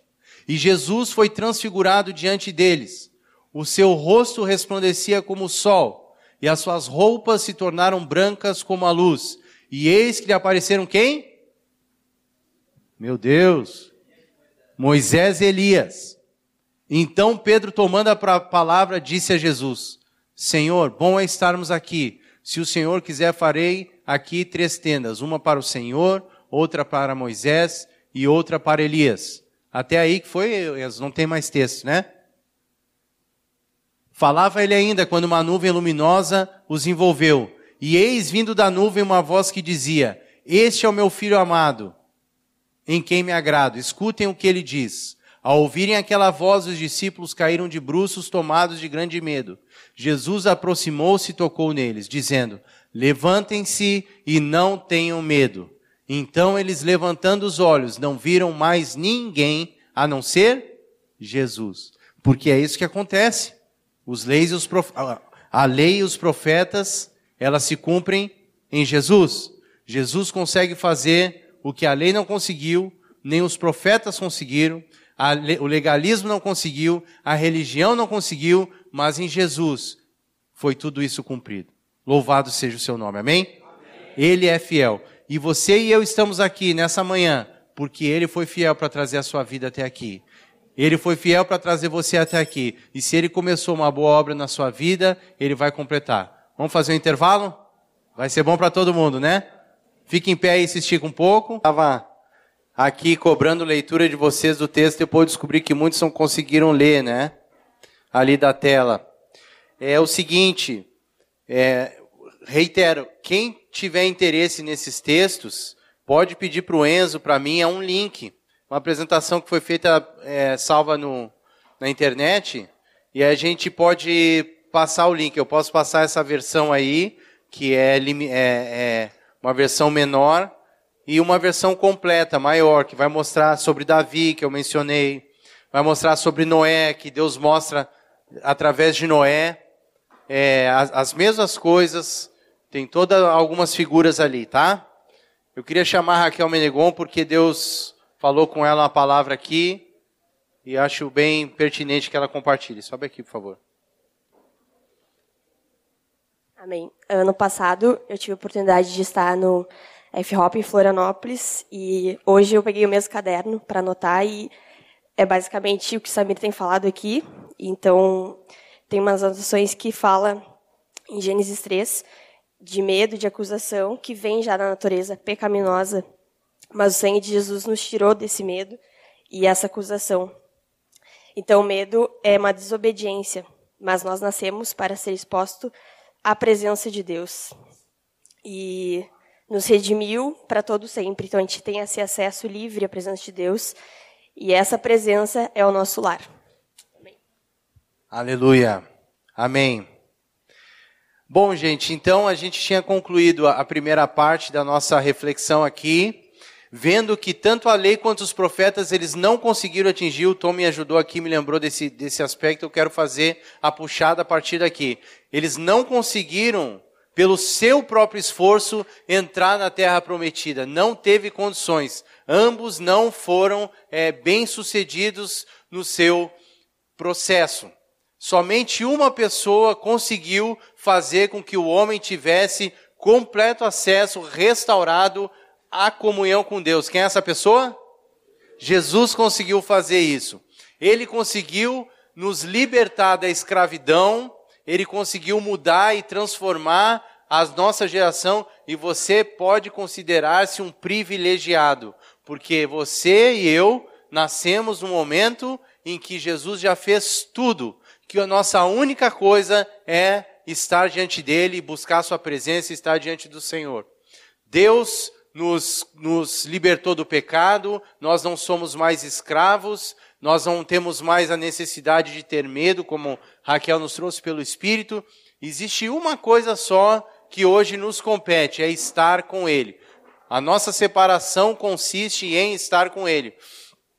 Eu tenho sempre lembrado uma palavra muito linda que o Senhor trouxe para o Leandro Saf no encontro de jovens lá na Aliança, que um dia antes de ir para o encontro, ele perguntou para o Senhor, Senhor, o que, que o Senhor tem para nós hoje, para o encontro? E o Senhor falou para ele assim, eu quero que eles me queiram. Consiste-se a nossa vida de separação em querer o Senhor. Amém? Agora, eu queria falar para vocês o seguinte. Assim como Davi foi fora da curva, quando Jesus veio, esse foi o fora dos foras da curva total da totalidade, da essência da, da, de todo o planeta, da estratosfera, foi Jesus. Jesus foi diferente de todas as pessoas que haviam pisado nesse planeta e, inclusive, ele gerou dúvidas até naqueles que esperavam por ele, como foi João Batista. João Batista esperava alguém que realmente fizesse, botasse para quebrar. E de repente vem uma pessoa que ela o movimento dela é um movimento incompreensível para a mente natural. O homem não conseguia entender exatamente o que Jesus estava fazendo. Porque se ele era o Messias, era esperado que ele se assentasse num trono para governar. E a partir do seu reino na terra, manifestasse o reino dos céus. Mas Jesus nunca chegou perto de um trono, nunca chegou perto de, uma, de um palácio para governar. Pelo contrário, ele nasceu num estábulo. Jesus nasceu numa cidade irrelevante para Israel, que é a cidade de Belém. É, Jesus começou o ministério dele numa cidade mais irrelevante ainda, que é a cidade de Cafarnaum, uma cidade que não tem nada, que não tem, não tinha nada com, com o governo, com o rei, com nada. Então, não fazia sentido nenhum o movimento de Jesus para quem esperava um rei. E, e João Batista tem essa impressão também. Eu não estou entendendo o que Jesus está fazendo. Ele preso, talvez tinha uma expectativa de uma restauração de todas as coisas, e ele faz a pergunta: é, És tu mesmo aquele que, que estava por vir ou, ou vem outro? Mas Jesus dá uma resposta para ele que é: Olha, João, os cegos vêm, os coxos andam, os surdos ouvem, e aos pobres é pregado o reino de Deus. Em, em outra passagem de Lucas, ele vai dizer assim: o reino de Deus ele não vem com visível aparência, porque o reino de Deus ele está dentro de vocês. Amém? E é isso que Jesus faz.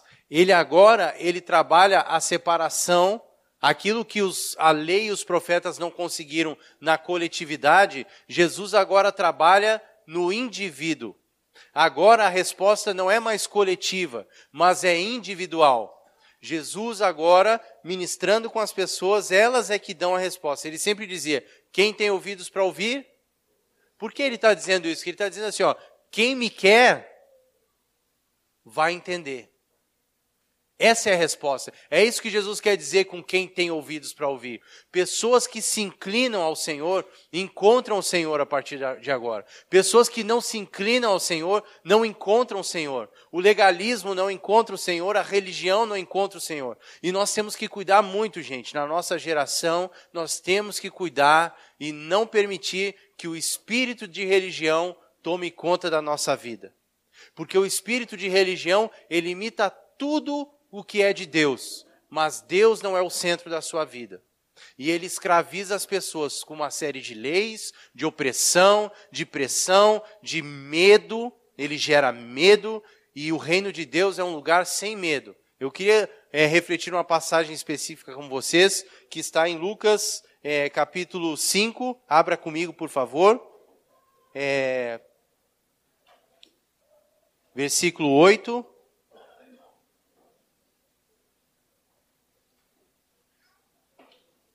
A 10.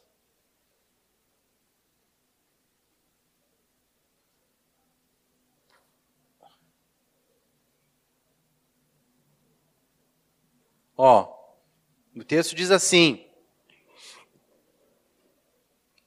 Vendo isto, Simão Pedro prostrou-se aos pés de Jesus, dizendo: Senhor, afaste-se de mim, porque sou pescador. É, ele era também, mas não é o caso né, aqui. E eles estavam pescando também, inclusive. Pois à vista da pesca que fizeram, a admiração se apoderou dele e de todos os seus companheiros, bem como de Tiago e João, filhos de Zebedeu, que eram seus sócios. Então Jesus disse a Simão: Não tenha medo de agora em diante você será pescador de gente. E se vocês lembram como Israel ficou quando viu aquele monte, com medo, como eu mencionei antes, antes, se vocês lembram de Adão e Eva ficaram quando Deus chamou eles com medo, agora nós temos Pedro com medo também, junto com os discípulos, quando viram a glória de Deus através de Jesus ao fazer aquele milagre. A diferença é que agora há uma resposta ao medo. Jesus diz: não tenham medo, porque aquele que tira o medo estava do lado deles. e ele chamou a responsabilidade de assumir a nossa vida sobre si. Amém? Ele assumiu a nossa culpa, ele assumiu a nossa dívida, ele assumiu o nosso pecado, ele assumiu a nossa transgressão, ele derramou seu sangue por nós e ele diz: Não tenha medo. Vamos fazer o primeiro, diga ao seu irmão do dia? Diga ao irmão que está do seu lado: Não tenha medo. Olhando no olho, não vem com esse de olho de ladinho. Não, olhando no olho, porque é assim que Jesus fala, olhando no olho. Não tenha medo. Amém? Gente, ó, por que não precisamos mais ter medo? Sabe por que eu e você não precisamos mais ter medo? Porque quando o Pai nos olha, Ele nos vê através da vida de Jesus. Você está completamente em Cristo. Lembra quando o povo de Israel atravessou pela fé o Jordão e entrou na terra prometida? E eles foram todos entraram e ninguém ficou de fora? Nós vamos entrar na terra prometida e mais que isso, a terra prometida entrou no nosso coração quando nós nascemos de novo em Cristo.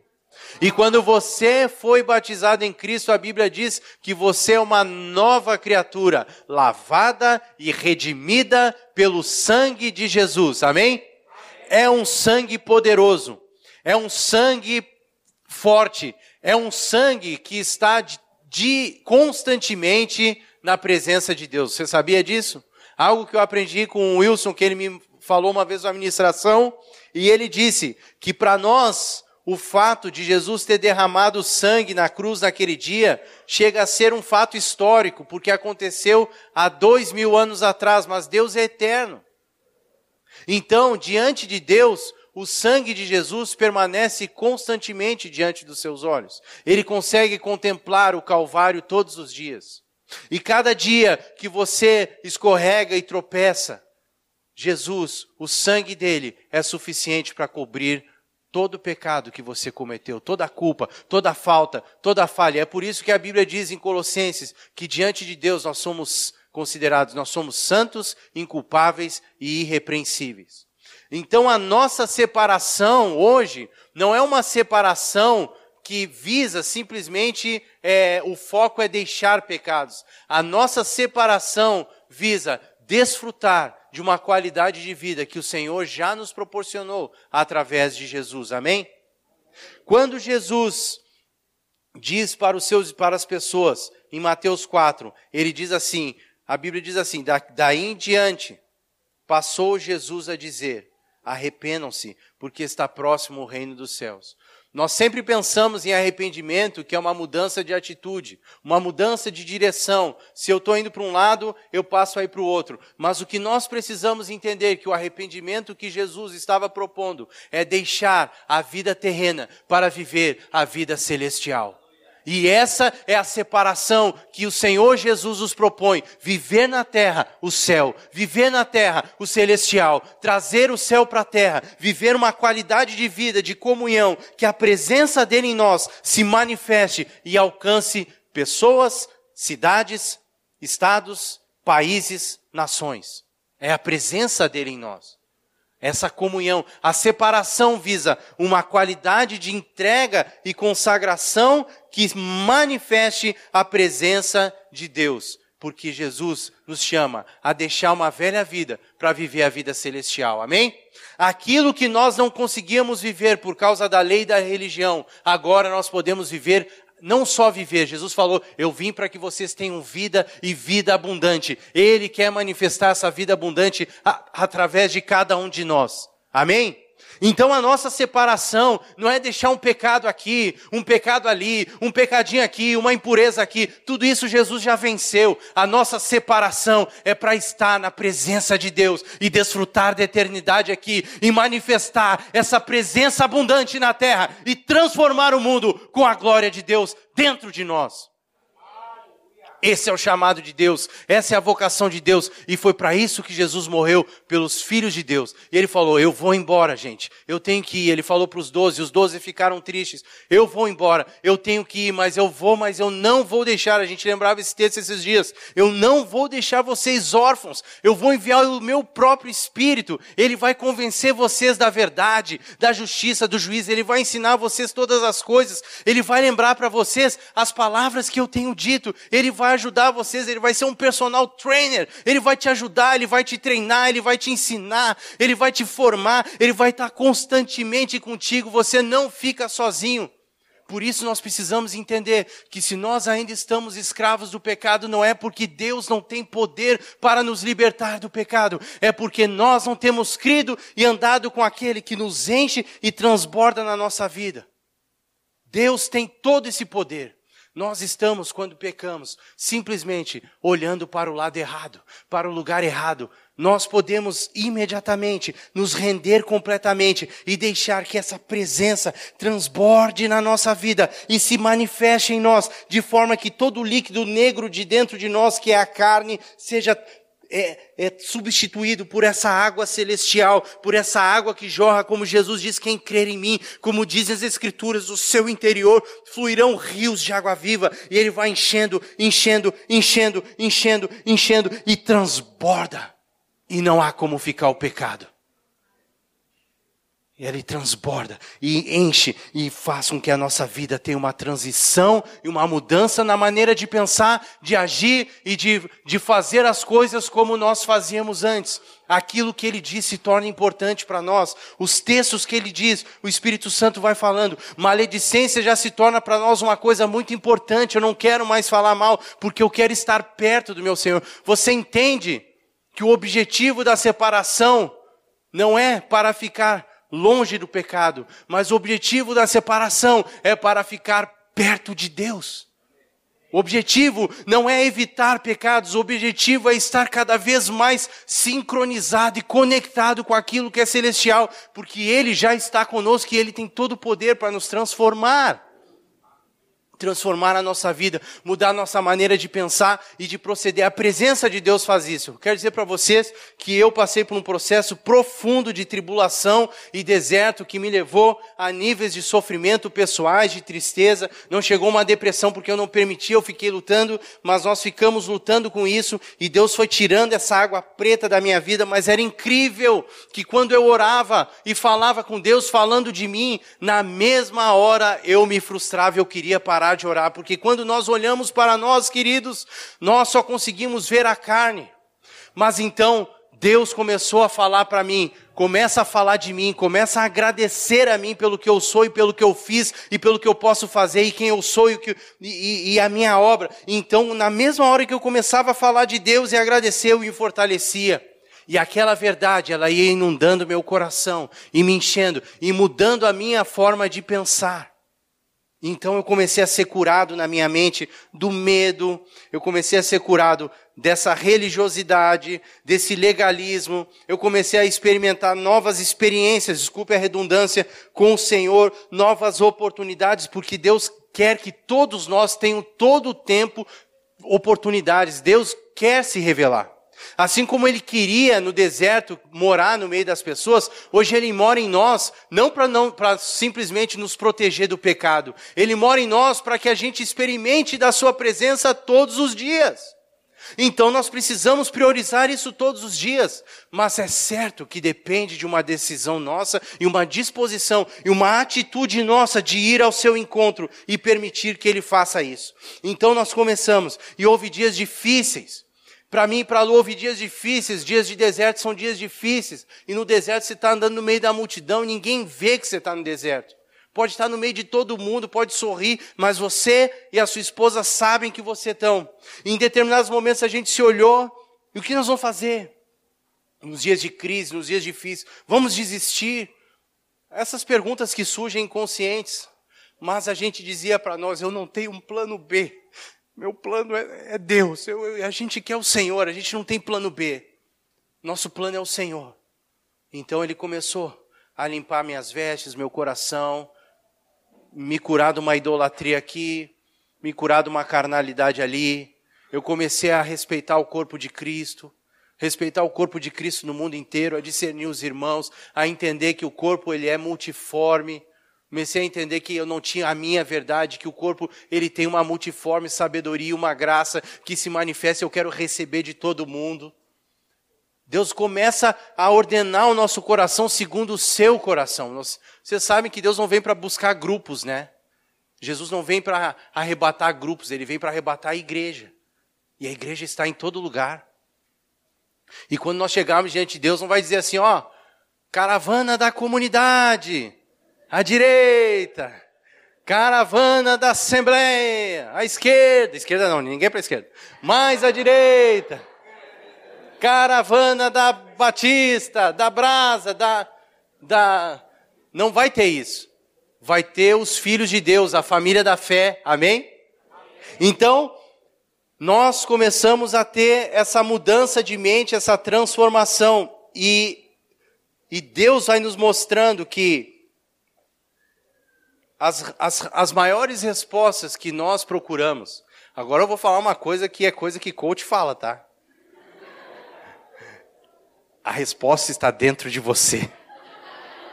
As maiores respostas estão de fato dentro de nós, porque a presença de Deus está em nós e grande parte das nossas respostas consistem em andar em amizade e comunhão com Deus e não tem nada a ver com algo que nós estamos esperando acontecer lá fora. E muitas vezes nós projetamos chegar num estágio de vitória lá fora e pensando inconscientemente que quando chegarmos nesse estágio, aí a nossa vida vai andar, aí a nossa vida vai fluir. Mas não é assim que funciona. A vida funciona da seguinte forma: vida de comunhão com Deus e Ele dirige a nossa vida. Comunhão com o Senhor manifesta a vontade dele para cada um de nós. Mais perto de Deus, maior clareza. Maior distância, confusão. E Deus não gosta de ver seus filhos escravizados. Então, um filho de Deus que ele está longe de Deus, ele é um filho que ele fica confuso.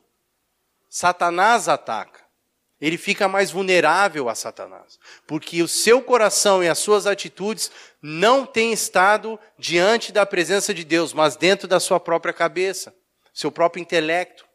E Deus os quer perto dele, e isso demanda de uma atitude individual. Eu tinha anotado aqui para trazer para vocês, mas eu só vou mencionar o texto que fala da mulher que ungiu Jesus usando um vaso de alabastro que ela quebrou e ela derramou aquele óleo sobre Jesus, um óleo caríssimo, um óleo que tinha um custo muito alto. E Jesus falou assim, é, acho que é Mateus 26 que está o texto. Ele diz assim: Olha, em todo lugar que esse evangelho for pregado, é para vocês contarem o que essa mulher fez para mim. Sabe por quê? Porque aquilo foi um ato espontâneo, foi um ato de adoração, foi um ato que saiu do coração daquela mulher. Ela deu o que ela tinha de melhor, porque ela entendeu que ela tinha sido muito perdoada dos seus pecados. E pelo fato dela ter sido muito perdoada, aquele vaso e aquele perfume caríssimo para os homens, para ela tinha um custo muito menor do que o custo daquele que estava diante dela, o seu Senhor. E é tempo, meus queridos, de nós quebrarmos os nossos vasos de alabastro e derramarmos os nossos olhos aos pés dele. É tempo, é tempo, é tempo de nós pararmos, de ficarmos presos nas nossas cabeças que entendem tantas coisas, para ficarmos aos pés dele, lavando os seus pés com as nossas lágrimas, enxugando com os nossos cabelos e nos prostrando aos seus pés e adorando, porque Ele é digno. Quando nós chegarmos na presença de Deus, nós vamos falar, como disse os, disseram os irmãos, eu falarei, eu cantarei de Jesus que me salvou. É por causa dele. É por causa dele, não é porque eu entendi da Bíblia, não é pelo, pelo a revelação que eu tenho, não é por uma palavra que eu trago, é única e exclusivamente por causa dele. E como ele gosta de receber adoração, adoração que sai do coração. Como ele gosta de receber uma pintura para ele, como ele gosta de receber uma dança para ele, como ele gosta de receber um cântico para ele, como ele gosta de uma composição para ele, como ele gosta quando alguém chega e diz: "Eu vou gravar um filme para mostrar para as pessoas que Jesus é o Senhor". Como ele gosta quando alguém diz assim: "Bah, Bah, Deus me deu um dom, eu sei, eu sei fazer dinheiro, eu quero usar esse dom para multiplicar, para abençoar missionários do mundo. Como isso sobe? Porque Deus é um Deus que vê como isso sobe, sobe para ele como um aroma suave, como isso sobe para ele como um perfume gostoso, como isso forme, sobe para ele como, como esse sacrifício que no passado se faziam matando ovelha, agora a gente oferece a nossa vida, é isso que é morrer para si, negar a si mesmo, não é uma punição, não é uma autopunição que a gente fica se chicotando, vigiando para não pecar, e a gente pensa que isso é tomar a cruz, não, tomar a cruz é dizer, a partir de agora, eu deixo a minha vida vida nessa cruz para viver a nova vida que Jesus me deu. Nós não tomamos a cruz para ficar crucificados lá. Nós só deixamos lá o velho homem. Mas na hora que nós deixamos o velho homem, nessa mesma hora, nasce um novo.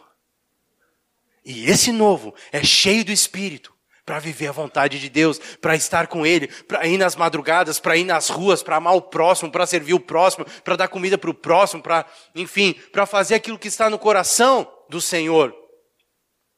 Não é para nós ficarmos sofrendo e padecendo, pensando que nós somos aflitos porque não podemos pecar ou porque Deus está pedindo algo grande demais para nós. Lembrem-se que nada que Deus nos pede Ele não deu antes, mas é estarmos aos pés dele, gastando, dedicando as nossas vidas aos seus pés, prostrados diante do Senhor. E Ele diz: agora te levanta e vai lá. E aí, por causa do que Ele falou, tem um respaldo sobre você. Você está na presença dele porque ele falou, tem respaldo na sua vida, e aí você vai e ele manifesta o poder porque ele honra a sua própria palavra que ele deu para você antes. Então, quando nós tomamos a cruz, nós deixamos ela naquela cruz. Não é para ficar subindo Gólgota e descendo o dia inteiro. Vocês pensem nisso, desespero, subir o dia inteiro com cruz. É para ir lá e deixar o velho homem. E quando naquele mesmo momento que ele fica, um novo nasce e se manifesta. É por isso que eu não gosto quando alguns dizem que nós não gostamos de orar. Eu não gosto de orar, o homem não gosta de orar. E aí a pessoa diz, mas a carne não gosta de orar. Mas nós não estamos mais falando da carne. E assim, se alguém está em Cristo, é uma nova criatura. As coisas antigas já passaram e tudo se fez novo. Orar é maravilhoso porque consiste numa amizade tremenda com o melhor amigo da face da terra, o melhor de todos, o mais trio, o mais legal, o mais parceiro, o mais investidor, o mais incentivador. A palavra chega a chamar ele de consolador. Ele é o cara que sempre diz: "Vamos lá que vai dar". Ele diz: "Vai dar". E quando tu cai em tentação, ele diz: "Não desiste, vai dar". Deixa o pecado, eu te ajudo. Ele nunca vai virar as costas para vocês. Ele é o maior incentivador, é o, é o mais grandão de todos, é o mais protetor de todos. Ele é o cara que você não vê e ele manda os anjos só para guardar você. Aonde você for, ele manda anjos pensando em você. Vou mandar uns anjos, vou mandar anjo. Ele vai para lá, Fernando vai para lá, tem que ser anjo grande. Vou mandar uns anjos maior pro Fernando. Fernando vai lá servir e o Fernando só vai em boca. Então eu vou levar ele nas bocas e vou mandar só os parrudo. Para guardar um parrudo, né?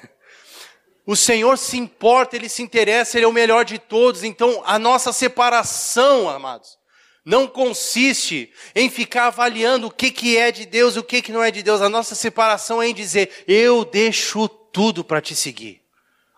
Como Jesus deixou tudo. Como esse Pedro, nesse dia que ele falou assim: Senhor, se afasta de mim. E Jesus falou: Eu não vou me afastar de ti. Pelo contrário, tu vai me seguir. Eu vou cuidar de ti. Não precisa ter medo. Eu vou até o fim contigo, porque eu tenho uma aliança contigo. E eu vou te levar comigo até a glória comigo, porque eu sou fiel para fazer. Eu sou fiel para completar minha obra na tua vida. Então, me segue, que eu sei o que eu vou fazer com a tua vida. E diz a Bíblia que naquele mesmo momento, ele deixou rede, ele deixou barco, ele deixou pai, ele deixou tudo. E ele foi seguir Jesus. E é isso que o Senhor nos convida sempre mas nesses dias aqui de separação, deixar tudo para seguir Jesus. Deus tem sempre uma medida maior do que a gente imagina para a nossa vida. Sempre. Ele sempre tem uma medida que supera aquilo que nós imaginamos que ele pudesse ter sobre nós. Muitos de nós não experimentam porque não confiam nele. Porque têm medo, porque acham que não são dignos. De fato, queridos, não há ninguém nesse salão que seja, mas Jesus nos dignificou. Ele quis que fosse assim. Ele fez isso e o Pai quis. A Bíblia diz em Romanos capítulo 8 quem intentará acusação contra eles, porque é Deus mesmo que os justifica. O único que podia condenar o ser humano está justificando o ser humano através de Jesus. Então não há o que temer. O negócio, ao invés de temer, é correr em direção a Deus. Correr na sua presença. E viver uma vida entregue, intrépida e consagrada ao Senhor. Quando nós fazemos isso, o rebuliço começa a transformação acontece. Precisamos andar cheios do Espírito Santo. Essa é a nossa separação. Vidas cheias do Espírito Santo. Essa é a nossa separação. Vidas cheias do Espírito Santo. Não estou falando de deixar um pecado aqui, não estou falando de deixar um pecado ali, não estou falando de abandonar um ato carnal ilícito ou lícito aqui, porque tudo isso é consequência de vidas cheias do Espírito Santo. Quando eu corro para Ele, eu deixo essas coisas. As prioridades dele se tornam as minhas prioridades. E aquilo que antes era importante para mim, agora já não tem tanto valor para mim. Porque eu vou sendo transformado, contemplando o Senhor, eu sou transformado de glória em glória na imagem dele. Amém? Então Deus está nos convidando a um nível maior de entrega, de consagração, de rendição, de, de separação, de, de arrependimento, essa deixar esse natural para o celestial, esse deixar o humano para aquilo que é do céu, para que nós vivamos os céus na terra. Quem gostaria de viver isso? Vamos ficar em pé? Eu queria dizer para vocês que eu falei isso um pouco ontem. Eu tenho visto coisas na geração de vocês que eu, particularmente, como jovem, nunca experimentei. Eu. Alguns aqui experimentaram, eu sei. Mais velhos, eu não, não tinha experimentado. Que é um nível maior de fome e sede de Deus. Que é uma vontade maior de ganhar o mundo para Jesus, que é uma ruptura com o espírito de religiosidade e legalismo. Eu tenho visto isso nessa geração. Tem sido um privilégio acompanhar vocês e estar no meio do movimento do Espírito Santo através de vocês. Então, eu quero dizer que eu honro e respeito muito, nós respeitamos vocês. Nós respeitamos muito vocês. Aqui eu não estou falando vocês e nós, nós e vocês. O que eu estou dizendo é a geração de jovens. Nós respeitamos vocês. Nós reconhecemos que há algo que Deus está fazendo nessa geração. Mas eu quero dizer uma coisa muito importante. Tudo começa nessa qualidade de quarto. Nesse um a um. Nessa coisa do lugar secreto. Que é onde Deus vê em secreto. Você já notou isso? Que a Bíblia não diz assim: o seu pai ouve você em secreto, mas vê você em secreto. Cada vez que você dobra o joelho, ele vê porque ele está presente. Ele vê, ele está ali. E quanto mais nós fazemos isso, mais nós experimentamos de Deus. Se uma pessoa aqui está fria, vou fazer um, vou fazer um desafio para ti. Tu vai ver o que vai acontecer e tu vai me dizer depois que aconteceu isso. Assim que tu começar a buscar a presença de Deus, coisas sobrenaturais vão acontecer perto de ti. Uma ruim. O inimigo vai querer te tirar de todo jeito desse caminho para tu viver uma vida carnal. Mas tu vai ver coisas acontecendo. Por exemplo, tu vai orar, vai buscar o Senhor e de repente alguém vai te, vai te dar uma, vai mandar uma mensagem para ti, vai dizer assim, olha, Deus me deu um sonho contigo. Eu te vi fazendo isso, mas ele te levava para uma outra situação. Tu vai receber uma palavra assim. Tu vai receber uma outra palavra assim: olha, eu estava lendo a palavra aqui, e quando esse texto, eu li esse texto, só vinha o teu nome, só o teu nome. E eu resolvi mandar para ti. Sabe por quê? Porque tu tá limpando o canal para ouvir o Senhor. Então, quando ele fala contigo, tu começa a ficar mais sensível. Isso é muito normal de acontecer, aconteceu comigo. Palavras, sonhos. O Bernardo falou para mim aqui, olha, Samir, eu tive um sonho antes do retiro e no sonho eu te via ministrando a palavra e eu via que toda hora uma pessoa te interrompia com uma outra palavra. E ele falou assim: quando foi dada a recomendação hoje do celular, o Senhor me mostrou que era isso. Porque, como Paulo diz, há muitas vozes hoje no mundo. E hoje nós temos essas vozes constantemente à nossa volta. Nós ouvimos muitas pessoas. Mas, e, e, e, eu reconheço que há homens tremendos, graças a Deus, que nós hoje temos acesso a ministrações maravilhosas. Eu não sou dessas pessoas que acham que a internet, tudo que tem, não presta. Mas certamente nós precisamos ser seletivos e o principal, nós precisamos compreender que o objetivo de Deus a nos dar ministrações é gerar uma transformação dentro de nós.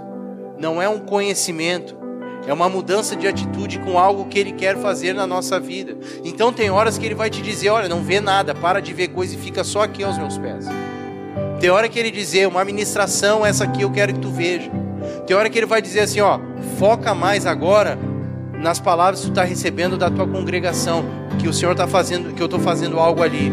Ele vai falar, ele é fiel. Mas o objetivo sempre é esse contato individual, essa individualidade, essa, essa sincronicidade. Oi, uh, no início da reunião, enquanto a gente cantava, né? É, eu adorarei, exaltarei teu nome. Eu tive uma visão e eu vi que esse lugar ele era um altar, né? E era solo sagrado. Inclusive na hora assim, o Senhor mandou tirar os calçados, né? Era algo para mim, não para todos assim, mas esse lugar é um altar. E enquanto o Samir falava sobre se consagrar, sobre entregar o eu, eu compreendi, né, que era sobre isso, era sobre algumas pessoas aqui se entregando de fato assim para o Senhor. E nessa visão, algumas pessoas elas começavam a pegar fogo elas queimavam de verdade, assim, então era uma entrega, elas deixavam, como que deixavam de existir, assim, se desintegravam, né? Isso subia como um aroma para o Senhor, e o Senhor se agradava disso? Então, o Senhor quer nos lembrar que isso aqui é um altar de entrega, né? de santidade.